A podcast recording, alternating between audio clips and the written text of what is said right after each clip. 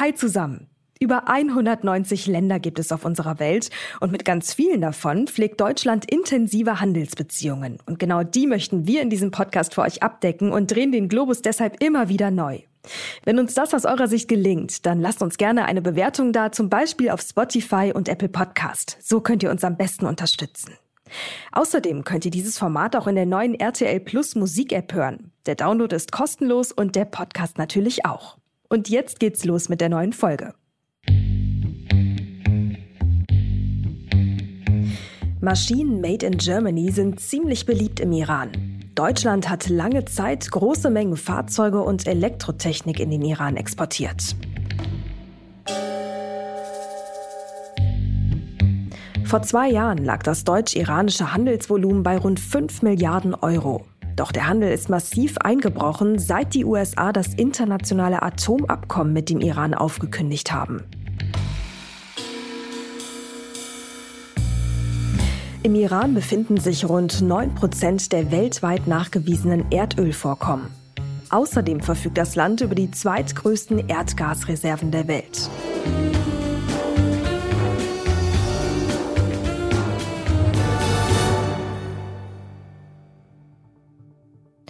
Wer aktuell an den Iran denkt, hat wahrscheinlich die Bilder der Massenproteste vor Augen.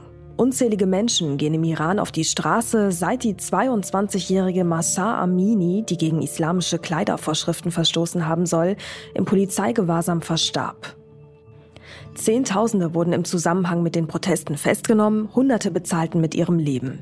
Neben all den Folgen für die Menschen im Iran soll der harte Kurs der Mullahs laut Annalena Baerbock aber auch wirtschaftlich sanktioniert werden. So hat sich die deutsche Außenministerin klar gegen ein Weiter so in den bilateralen Beziehungen ausgesprochen. Zusätzlich zu den auf EU-Ebene beschlossenen Sanktionen sollen nationale Einreisebeschränkungen verhängt werden. Wirtschaftskontakte, die sowieso schon eingeschränkt sind, sollen noch weiter reduziert werden. Das gilt auch für noch bestehende Geschäftsbeziehungen, zum Beispiel mit iranischen Banken. In Teheran reagiert man darauf mit Gegensanktionen, auch in Bezug auf deutsche Unternehmen. Nasser Kanani, Sprecher des iranischen Außenministeriums, warnt den Westen vor Einmischung.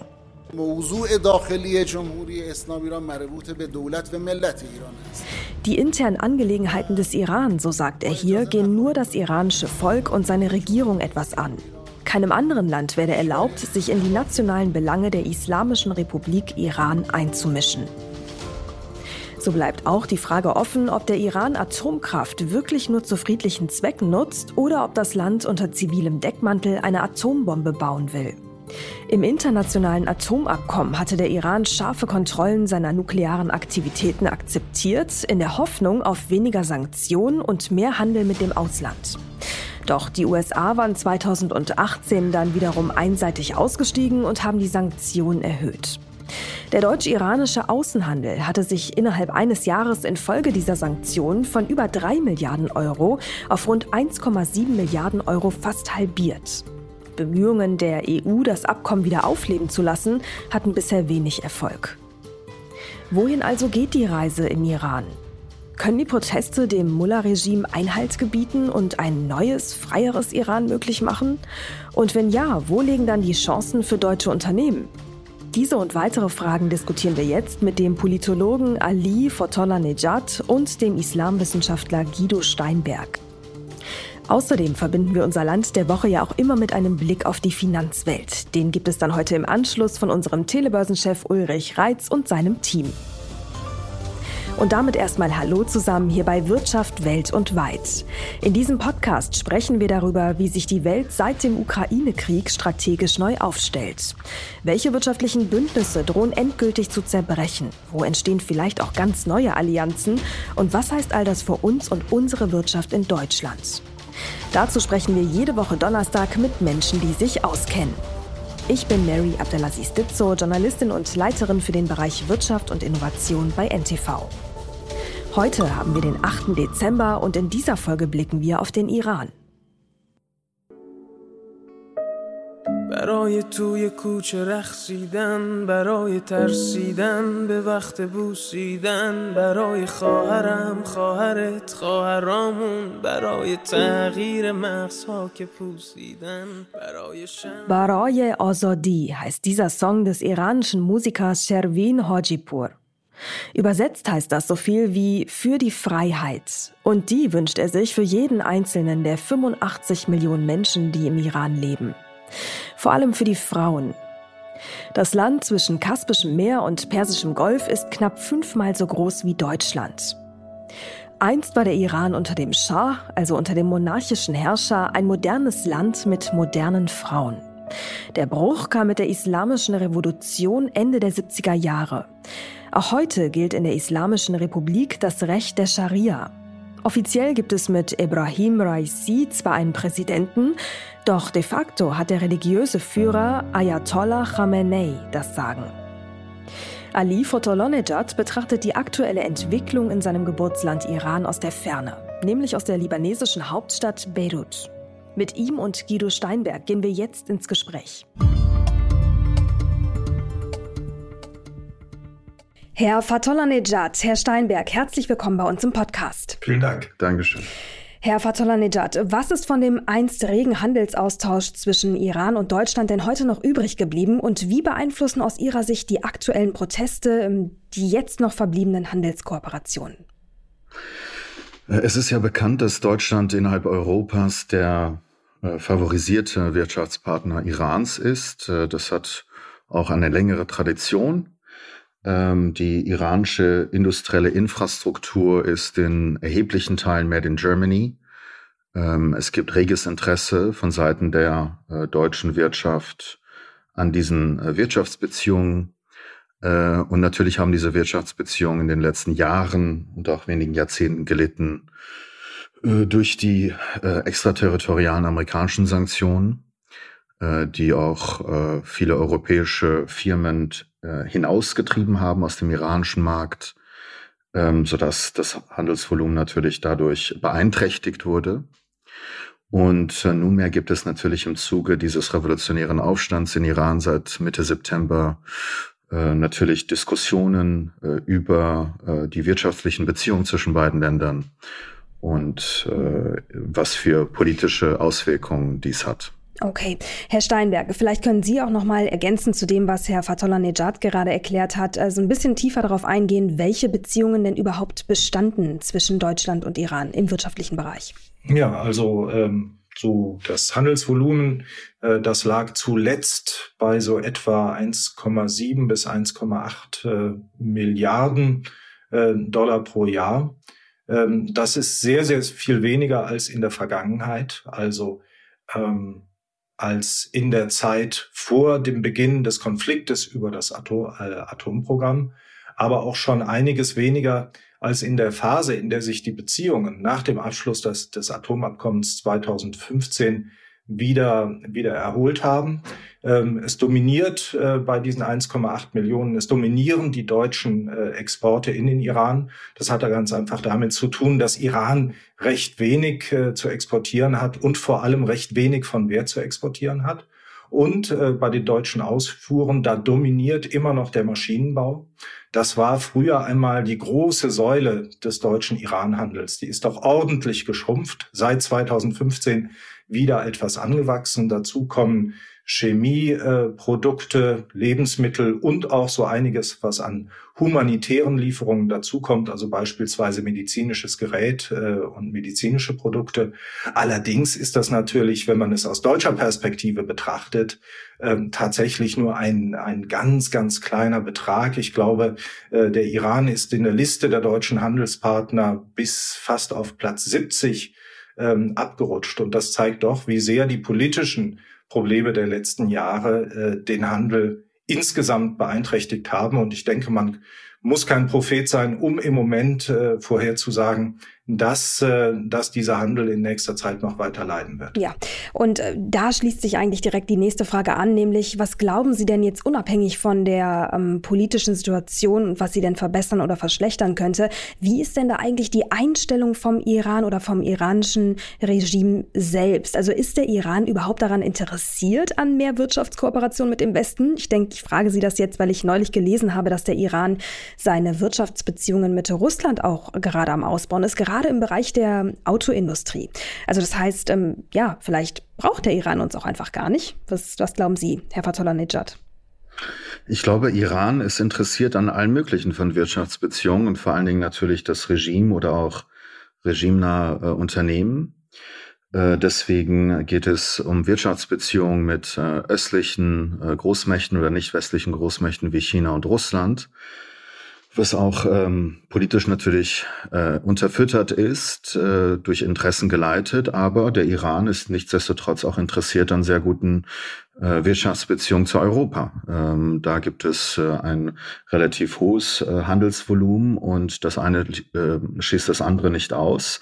Das oberste Ziel ist äh, natürlich im Zuge dieser Wirtschaftsbeziehung, dass äh, jene äh, ja, äh, semistaatlichen und staatlichen Entitäten äh, vom Handel profitieren. Und somit das Regime dann auch politisch äh, zementiert wird. Ja, äh, natürlich hat das Regime ein großes Interesse daran, äh, den Handel, den Handel mit Europa wiederzubeleben. Ähm, und äh, das liegt vor allem daran, äh, dass natürlich Waren, äh, ich habe eben schon den Maschinenbau äh, angesprochen, mhm. die im Iran gebraucht werden, von Russland etwa in gleicher Qualität nicht, nicht zu haben sind. Ähm, China wird ähm, von, von Pro-Regime-Kreisen immer wieder so als eine Art Drohung ins Feld geführt, also in Richtung der Europäer, wenn ihr mit uns keinen Handel treibt, wenn, ähm, wenn ihr euch auch den amerikanischen Sanktionen unterwerft, dann werden wir äh, uns weiter nach Osten orientieren. Die Chinesen sind allerdings auch vorsichtig, weil sie natürlich, äh, so wie die europäischen Firmen auch, Angst vor, vor Sanktionen ähm, im USA, im USA-Geschäft haben.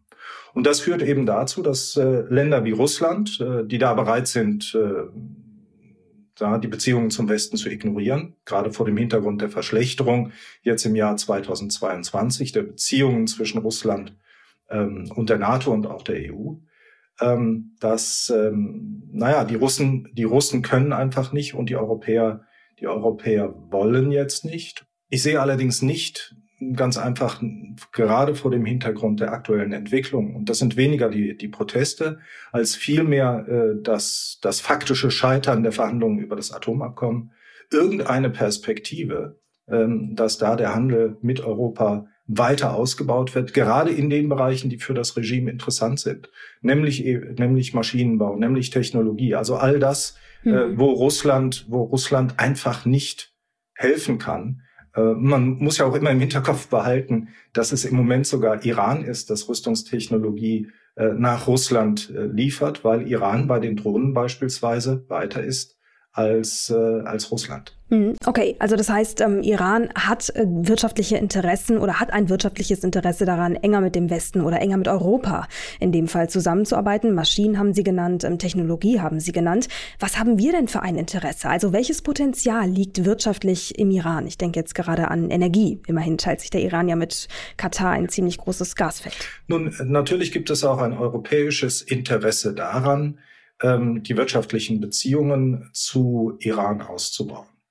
Ähm, und gerade wenn man, wenn, wenn man einmal historisch ein bisschen weiter zurückgeht, dann wird man ja auch feststellen, dass es, äh, dass es durchaus äh, gute Beziehungen gab. Also die Deutschen haben vor allem im Maschinenbau ähm, geliefert. Nach 2015 haben viele große europäische Firmen gehofft, dass das Geschäft wieder anzieht. Äh, Airbus beispielsweise wollte Flugzeuge exportieren und so weiter. Und äh, natürlich gibt es auch äh, in Europa ein Interesse daran, gerade in der gegenwärtigen Situation, ähm, iranisches Gas zu beziehen. Ich denke allerdings, das kann man tatsächlich nicht diskutieren, ohne sich die politische Situation anzuschauen. Es ist aus meiner Sicht, unabhängig von diesem grundsätzlichen Interesse an iranischer Energie, Gas und vielleicht auch Öl, ähm, ist es einfach nicht vorstellbar, ähm, dass die Sanktionen so weit aufgehoben werden, so weit gelockert werden, dass Iran in irgendwie absehbarer Zeit einmal Gas nach Europa liefert. Und wie gesagt, das hat vor allem mit dem Atomabkommen zu tun, weniger mit den Protesten. Also es ist weniger eine Entscheidung, die vielleicht auf die Menschenrechtspolitik der grünen Außenministerin zurückgeht, als vielmehr auf die Gesamtlage. Lassen Sie uns noch mal genauer über das Atomabkommen sprechen, Herr Fatollah Nejad. Es wurde ja von den USA aufgekündigt. Was waren aus Ihrer Sicht die Gründe dafür? Naja, ähm, also es gab ja äh, zuvor das, das Interesse an einer nuklearen Nichtverbreitung ähm, im Zuge eines, äh, ja, eines äh, iranischen Atomprogramms, äh, das ausgebaut wurde seit Anfang der 2000er Jahre. Dann gab es von Seiten des Westens nicht zuletzt diplomatische Beziehungen, um äh, diesen Konflikt friedlich zu lösen. Die iranische Regierung oder das iranische Regime hat eigentlich eine Strategie gefahren, um dem Westen vor einer Wahl zwischen Pest und Cholera zu setzen. Das bedeutet, entweder ihr bombardiert Iran oder, oder äh, ihr akzeptiert eine iranische Bombe. Ersteres war aufgrund der Erfahrung des Irakkrieges äh, nicht mehr akzeptabel, sodass dann nur die Verhandlungslösung äh, übrig blieb. Äh, das, was im Atomdeal ausgemacht wurde von 2015, war auch sehr robust, äh, was die internationale Kontrolle über das iranische Atomprogramm anbelangt, aber auch das Herunterfahren der iranischen Seite von wichtigen Komponenten des Atomprogramms. Und im Gegenzug sollten die Sanktionen äh, wegfallen. Ähm, nicht alle Sanktionen sind weggefallen, nur die nuklearbezogenen. Es gibt Sanktionen auch in Bezug auf Menschenrechte und Terrorismus, äh, die weiter Bestand äh, hielten.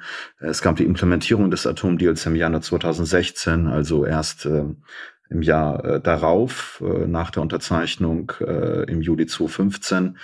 Ähm, daraufhin gab es eine Revitalisierung des Handels äh, zwischen Iran und auch westlichen äh, Ländern, natürlich äh, abgesehen der USA, ähm, zu, zu großen Teilen. Und ähm, innerhalb, äh, da konnte man schon einen beachtlichen Anstieg äh, des iranischen äh, Bruttoinlands, äh, Bruttosozialprodukts sehen ähm, was aber eine Folge war von wieder ja aufnehmenden Ölexporten. Und Ölexporte sind. Wohin wurde dieses Öl geliefert? Äh, Iran hat äh, sehr, also hat schon diversifizierte äh, Abnehmerländer. Äh, die wurden natürlich auch Richtung Asien geliefert, sehr stark. Äh, und äh, es gab äh, natürlich auch Öllieferungen nach Europa.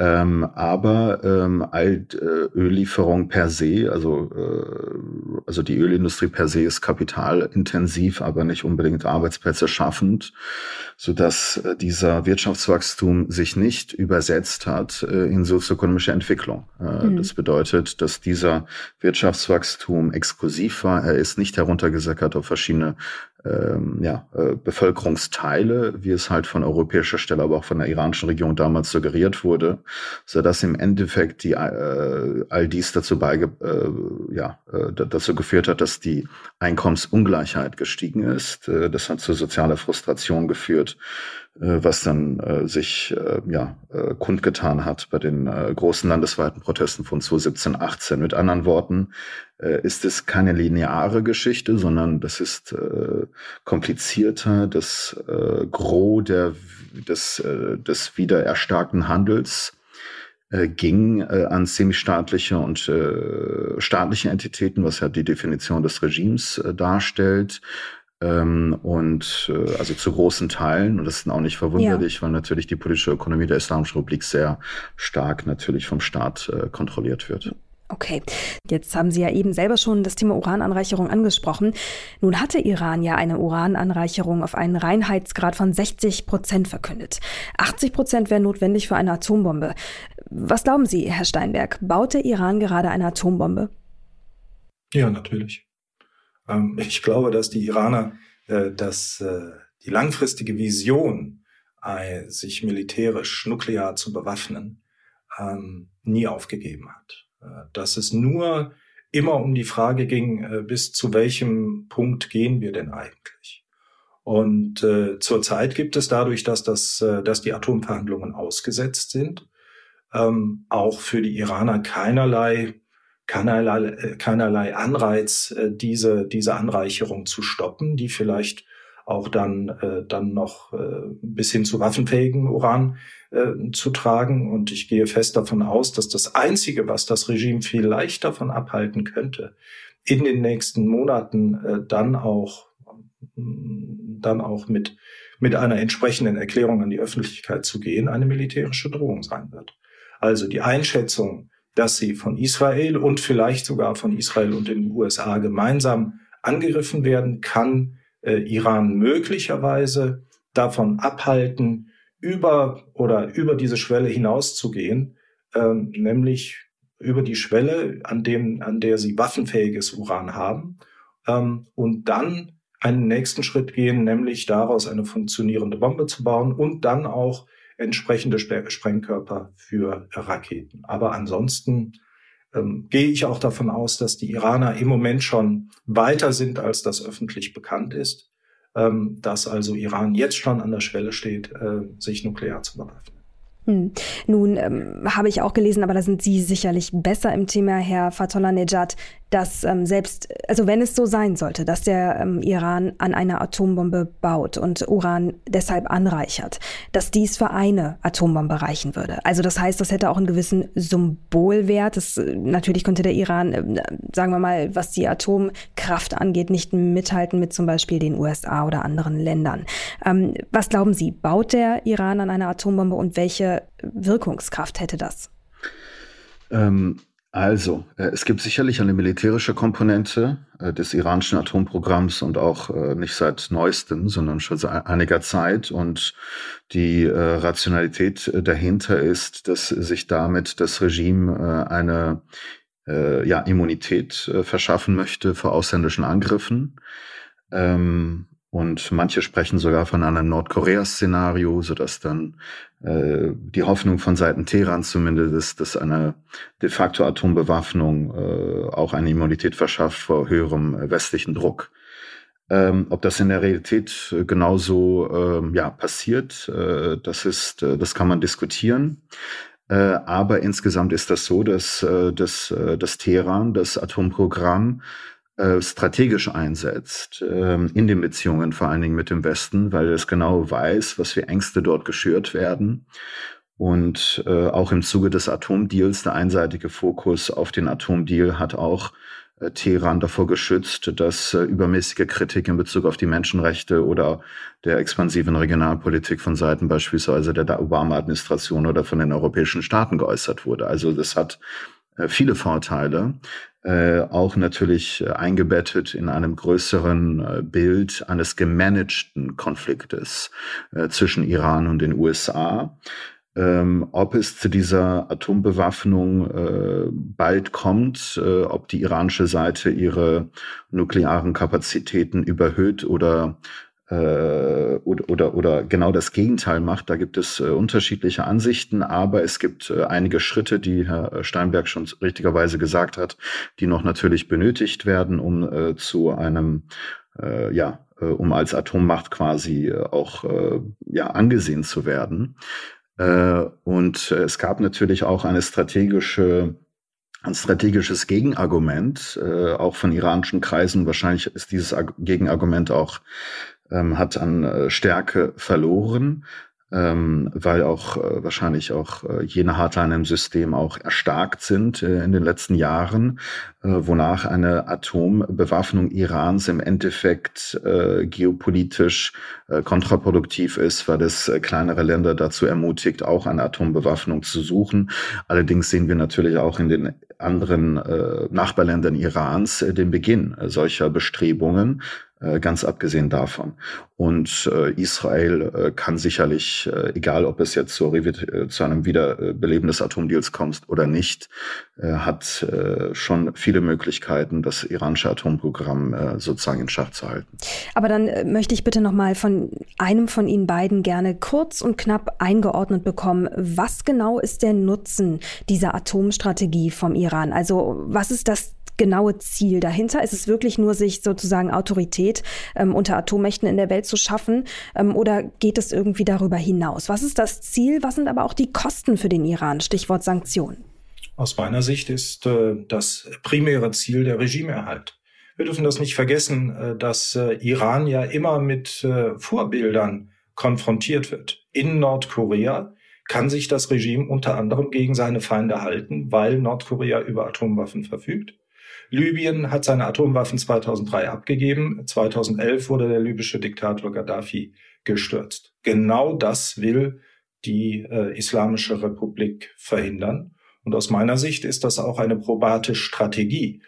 Das äh, Problem ist natürlich, dass äh, dann Iran mit Sanktionen zu kämpfen hat.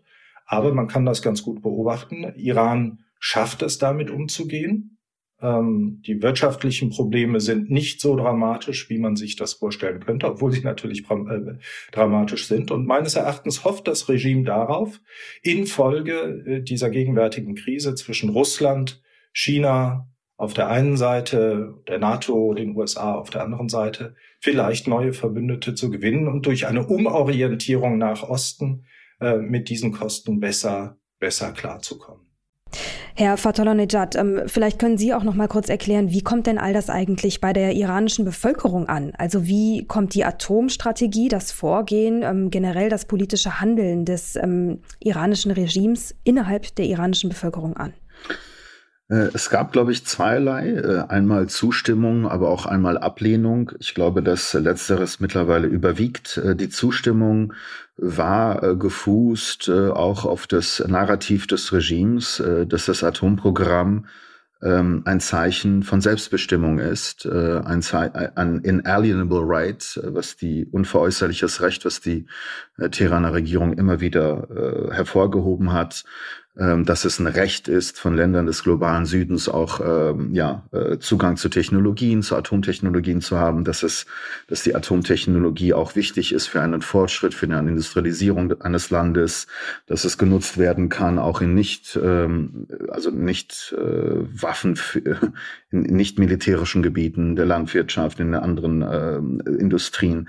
Also all das wurde als ein, äh, ja, als ein wichtiges äh, Drittweltprojekt, wenn man so möchte, hin zu einer Industrialisierung, hin zu äh, eine Gleichrangigkeit äh, innerhalb der internationalen, innerhalb des internationalen Systems gesehen und war somit auch natürlich sehr stark verbunden mit Stolz, mit Nationalismus, mit solchen Gefühlen. Deswegen hat es auch eine gewisse Akzeptanz äh, aufgrund dieses Narrativs äh, entwickeln können. Auf der anderen Seite sehen natürlich die Menschen zunehmend die immensen Kosten äh, dieses Nuklearprogramms, äh, was ja auch äh, westliche Länder zusammengeschweißt äh, hat, um auch harte Sanktionen auch gegen Iran ähm, aufzuerlegen, auch äh, von Seiten der Vereinten Nationen, also die äh, wirtschaftlichen Kosten nebst der äh, schon größeren Kosten allein Nuklearprogramm zu haben, äh, obgleich es da äh, vielleicht nicht, nicht die besten Bedingungen vor Ort gibt, ähm, hat es natürlich immense Kosten im Zuge von Sanktionen, die auferlegt wurden.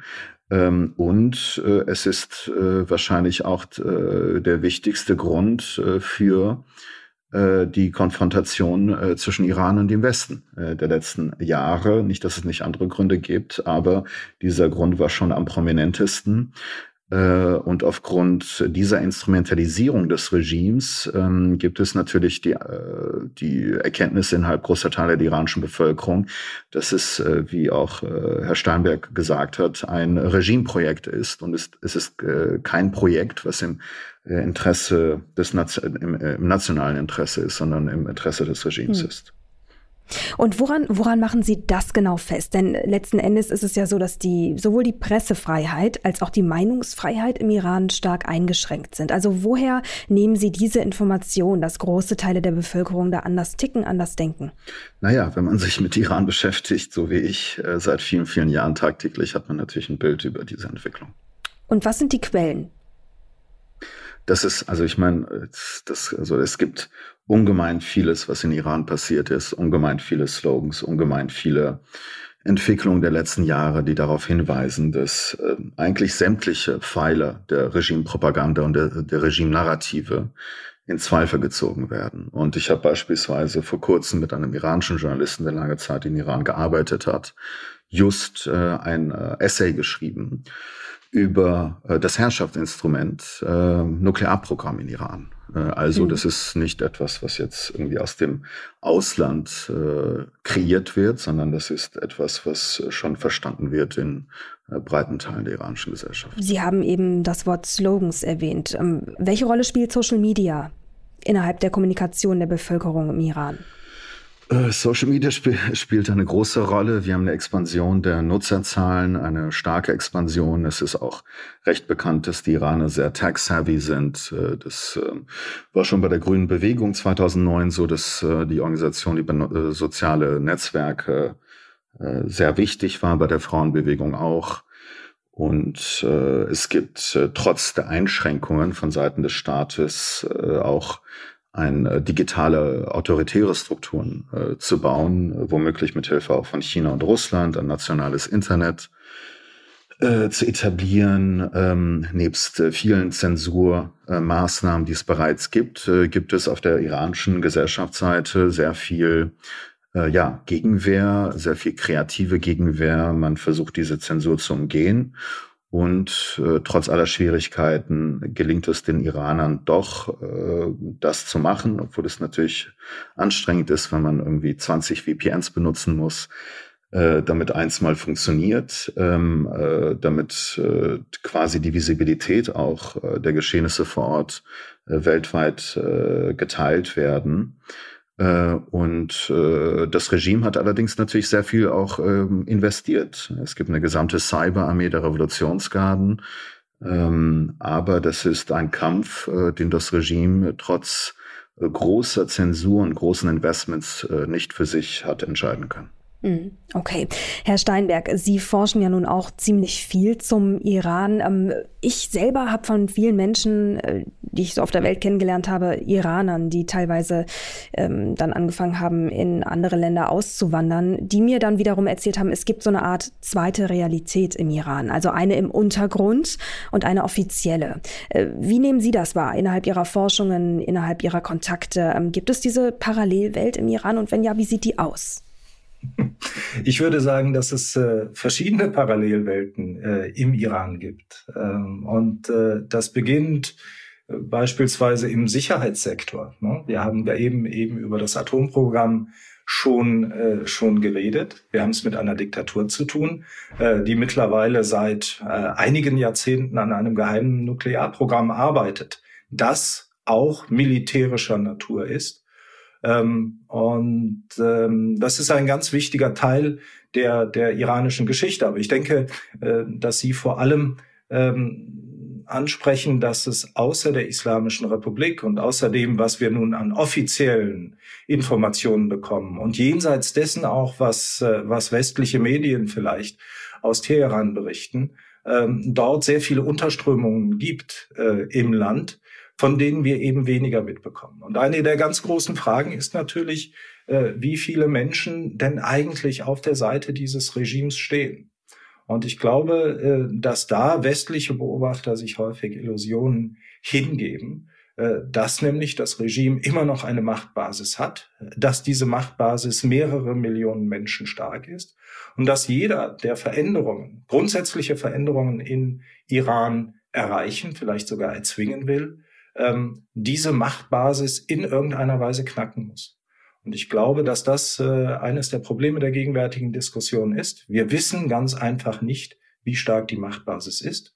Mein Eindruck ist äh, im Moment, dass sie weiterhin intakt ist, dass wir also mehrere hunderttausend Mann haben, die bereit sind, für dieses Regime auch massenhaft zu töten, zu verhaften, zu foltern und dass vielleicht da unser Blick auf diese Gesellschaft na, nicht so ganz klar ist. Und es gibt natürlich auch noch andere Strömungen. Ich habe zum Beispiel Zweifel daran, ähm, ob denn diese Oppositionsbewegung im Falle eines Falles nicht vielleicht auch dafür optieren würde, ein Nuklearprogramm weiter zu betreiben. Und zwar ganz einfach deshalb, weil man doch in den letzten Jahren immer mal wieder merkt, ähm, dass dieses, dass dieses Programm durchaus auch ähm, mit nationaler Größe, mit Modernität, äh, mit Modernität identifiziert wird. Und letzten Endes glaube ich ganz einfach, dass all unsere Eindrücke, die wir von Iran haben, nicht ausreichen, wirklich festzustellen, was denn da der Trend ist, wie vielleicht die Mehrheitsverhältnisse sind, was die Alternativen zum Regime sind und so weiter. Hm. Gut, aber das, wenn ich Ihre Aussage richtig einordne, bedeutet das die aktuellen Proteste, ähm, da ist die Chance gleich null, dass sich nachhaltig etwas verändern wird. Ähm, Herr Fotolanejad, wie schätzen Sie das ein? Ähm, ich würde vielleicht noch zu dem ergänzen, äh, was Herr Steinberg gerade vorhin gesagt hat. Also ich spreche mittlerweile von einer sozialen Basis des Regimes von ungefähr 15 Prozent. Vor ungefähr einer halben Dekade, wo wir die ersten großen landesweiten Proteste gegen das Regime gesehen haben, durch die Unterschicht getrieben, hat Sadir Siba Kalam, ein äh, bekannter Professor an der Universität Teheran äh, und auch bekannter politischer Aktivist, der sowohl der, der einerseits regimekritisch ist, aber auf der anderen Seite zum reformistischen Flügel des Establishments gehört. Äh, ganz eindeutig gesagt, wenn es morgen ein Referendum gäbe in der Islamischen Republik, ähm, dann wären 80 Prozent äh, gegen dieses System. Äh, und ich glaube, dass es gibt eine immense Kluft zwischen Staat und Gesellschaft, die sich noch weiter vergrößert hat. Das kann man an vielen, vielen Faktoren ablesen, nicht zuletzt an den äh, historisch niedrigsten Partizipationsraten bei den letzten Präsidentschafts- und den äh, Parlamentswahlen. Ähm, und natürlich nicht zuletzt äh, an diesem revolutionären Prozess, äh, der in meinen Augen äh, auch schon seit fünf Jahren im, im Gange ist.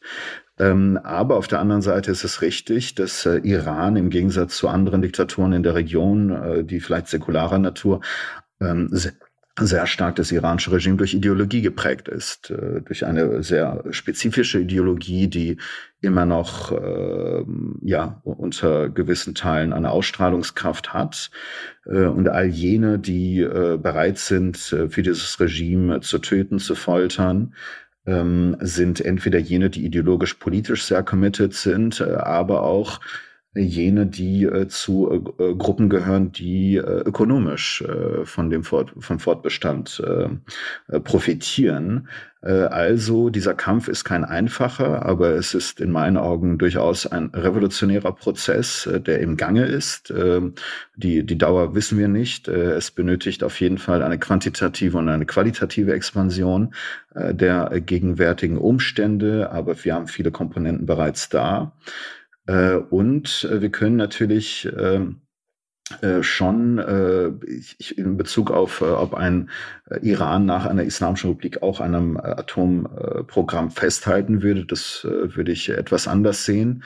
Mein Eindruck ist eher, dass ähm, dieses Atomprogramm, dass wir nicht mehr in dieser Ära sind, wo es eine nationalistische Unterstützung gibt. die hatten wir zur Bush-Zeiten, also nach 9-11 mit der neokonservativen Regierung in den USA und unter Ahmadinejad. Aber seitdem ist einiges passiert und seitdem sehen wir sehr, sehr viel mehr auch regimekritische Slogans, die wirklich die Grundpfeiler und eines dieser Grundpfeiler ist, ist dieses Atomprogramm auch in Frage stellen äh, und dies äh, wirklich als ein Regimeprojekt sehen, der ganz klar zu Ungunsten der nationalen Interessen ist. Deswegen äh, wäre ich mir nicht so sicher, ob das dann auch in der Form dann weiter betrieben werden würde.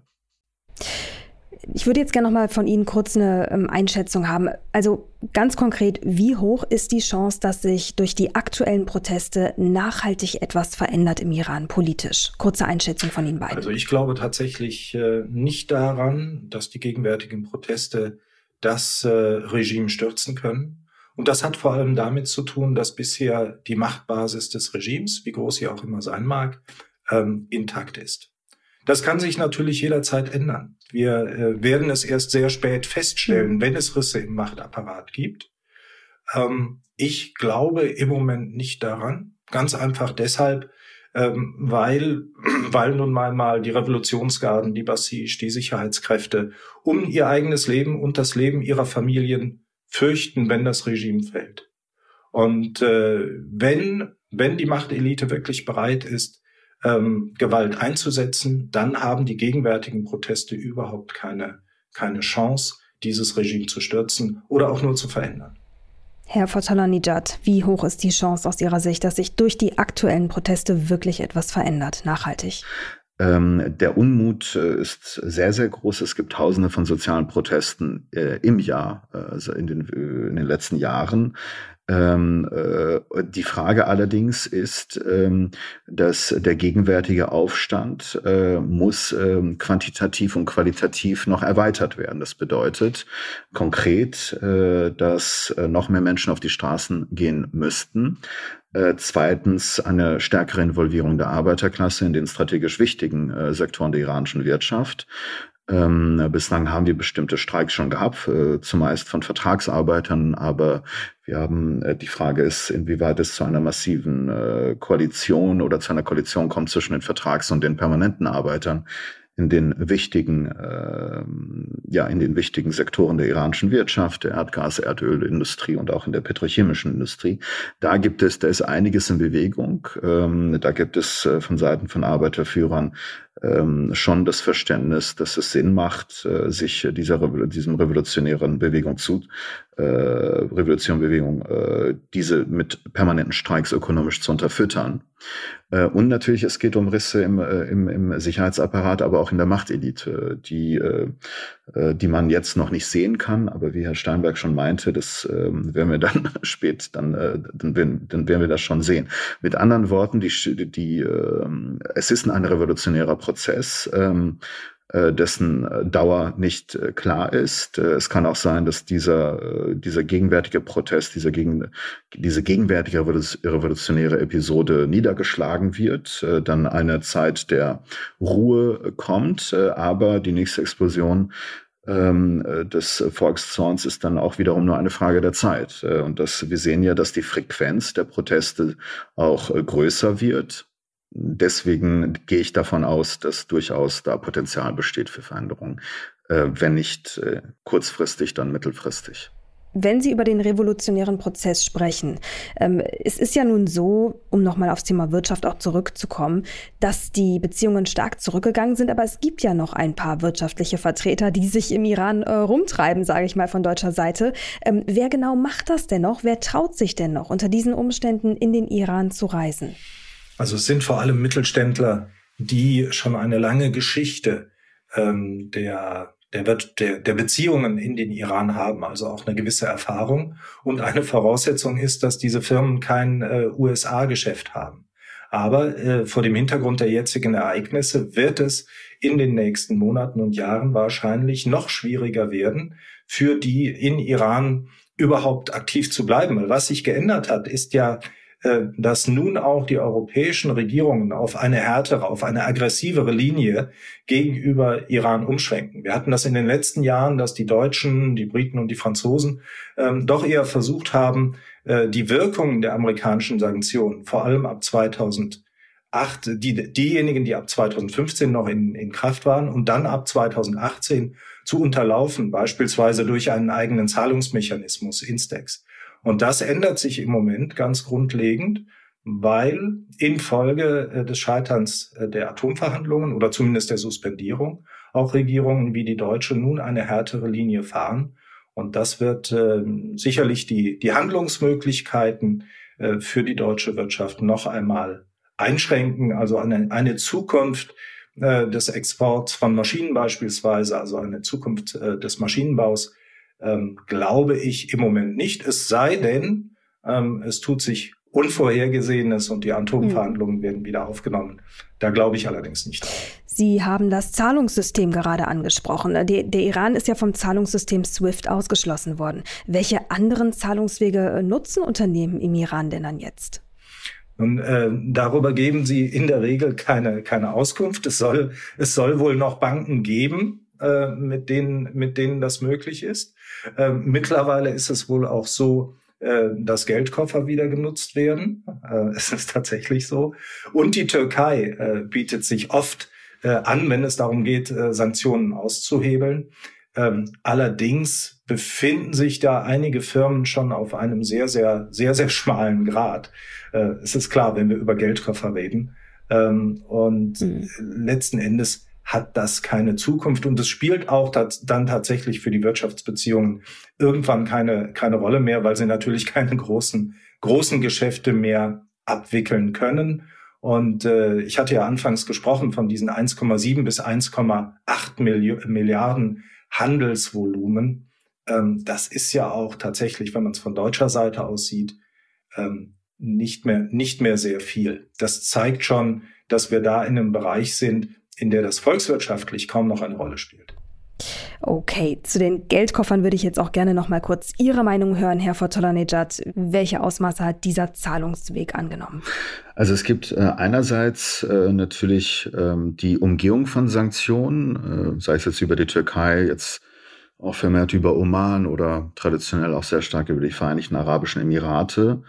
Ähm, äh, auf der anderen Seite glaube ich, was die Wirtschaftsbeziehungen anbelangt, ähm, und es ist richtig, dass diese wahrscheinlich auch äh, weiter abnehmen werden, aber hinzu kommt noch eine, ein Reputationskosten, äh, auch für westliche ähm, Firmen, die äh, innerhalb solch einer Situation mit einem äh, in Iran äh, aktiv sind, dann natürlich auch oftmals mit regimenahen Unternehmen äh, Handel betreiben und ähm, äh, mit einem Regime, das äh, sehr stark und massiv an Legitimation äh, verloren hat. Das bedeutet, es gibt, es geht hier auch um Reputationskosten. Äh, die Iraner schauen da sehr genau hin. Äh, ein letztes Beispiel ist, sind beispielsweise die, die Waffenkugeln äh, der iranischen Sicherheitsbehörden, die zum Teil aus europäischer Produktion stammen. Also da, was die Nichte von Khamenei beispielsweise in ihrem kritischen Video äh, vor einer Woche auch äh, erwähnt hat. Ähm, also da wird genau hingeschaut und das ist natürlich auch für, für die Wirtschaft wichtig, sich natürlich diese, äh, diese politischen Sentiments äh, vor Augen zu halten ähm, um auch äh, langfristig, äh, falls es denn auch zu Veränderungen kommen sollte in Iran, äh, auch im, Augen, im, im Auge der, des Großteils der Bevölkerung auch noch akzeptiert zu werden. Wir werden den Iran ebenfalls im Auge behalten und ich danke Ihnen beiden ganz recht herzlich für Ihre Zeit und bis bald. Dankeschön. Dankeschön. Das war die wirtschaftliche Sicht auf den Iran und Deutschland. Und jetzt blicken wir noch auf die Finanzwelt. Dafür übergebe ich an dieser Stelle an unseren Telebörsenchef Ulrich Reitz und sein Team bestehend aus unseren großartigen Börsenreportern in Frankfurt. Dankeschön, Mary. Und ich spreche jetzt mit unserem Börsenreporter Raimund Brichter. Hallo, Raimund. Hallo, Oli.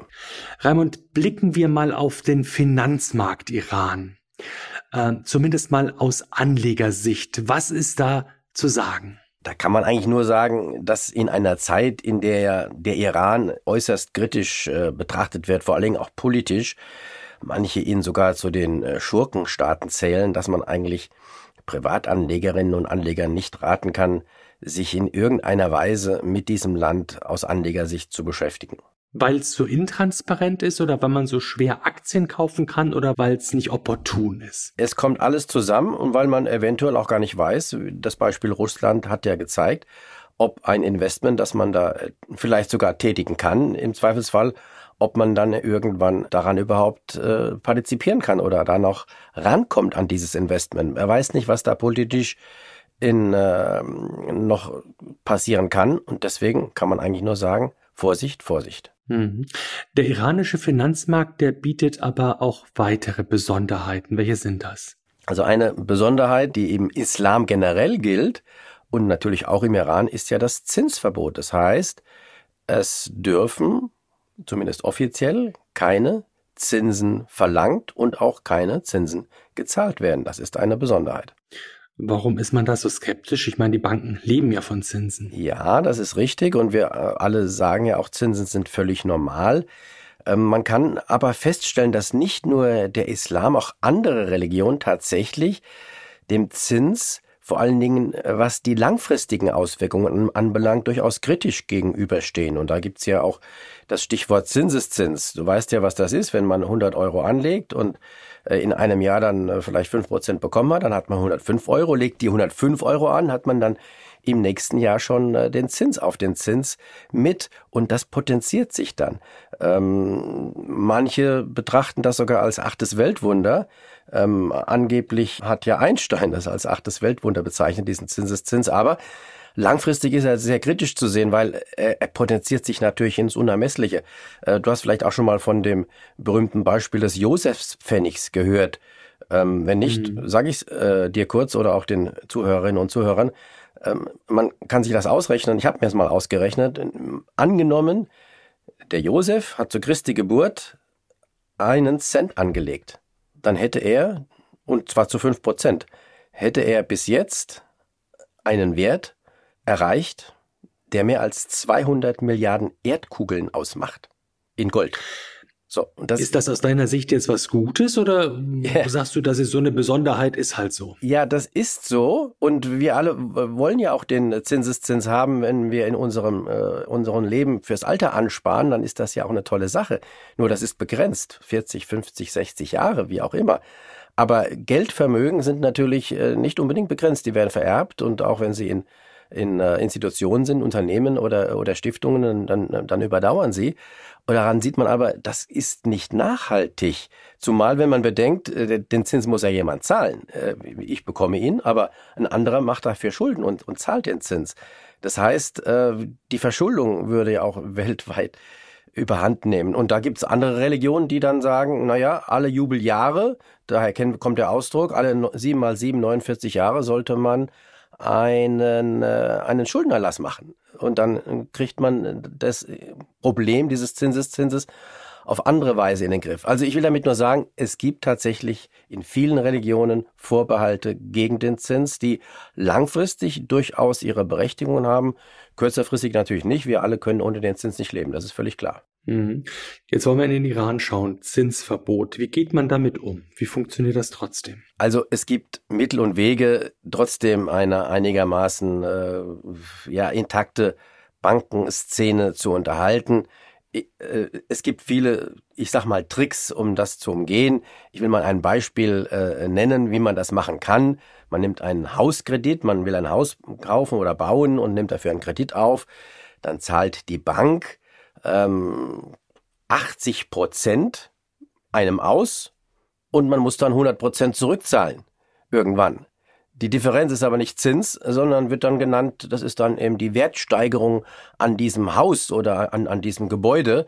Das heißt, mhm. äh, hier wird das Zinsverbot dann quasi umgangen, indem es anders genannt wird, der Zins, aber letztendlich ja, kommt was ähnliches bei raus. Ist ein bisschen Etikettenschwindel, oder? Ja, könnt, kann man so sagen. Ja, richtig. Okay. Raimund, danke dir und damit geben wir zurück zu Mary. Ciao, ciao. Lieber Uli, liebes Team, vielen Dank für eure Infos. Und wenn Sie, liebe Hörerinnen und Hörer, mehr von Uli und unseren Börsenreporterinnen und Reportern hören, vor allem aber sehen wollen, dann schalten Sie am besten mal den Fernseher ein und schauen Sie bei uns vorbei. Auf NTV informieren die Kolleginnen und Kollegen des Telebörsenteams Sie jeden Tag über alles Wichtige von der Börse, über News aus der Finanzwelt und das Neueste aus der Wirtschaft. Redakteure dieses Podcasts sind Andrea Sellmann, das NTV Telebörsenteam und ich, Mary Abdelaziz Ditzo. Außerdem hatten wir in dieser Folge großartige redaktionelle Unterstützung von Delara Nutz und Lisa Hart. Besten Dank für euren Einsatz. Produziert wird dieses Format von Ray Kwan aus dem Team der Audio Alliance. Und wenn Sie uns zu diesem Podcast Feedback schicken möchten, jederzeit gerne an www.ntv.de. Zum Schluss noch unser kleiner obligatorischer Hinweis. Dieser Podcast ist natürlich keine Anlageberatung. Vor dem Kauf von Aktien, Anleihen oder anderen Geldanlagen sollten Sie sich unbedingt noch anderweitig informieren. Vielen Dank fürs Zuhören, bleiben Sie uns treu und machen Sie es gut. Bis zum nächsten Mal.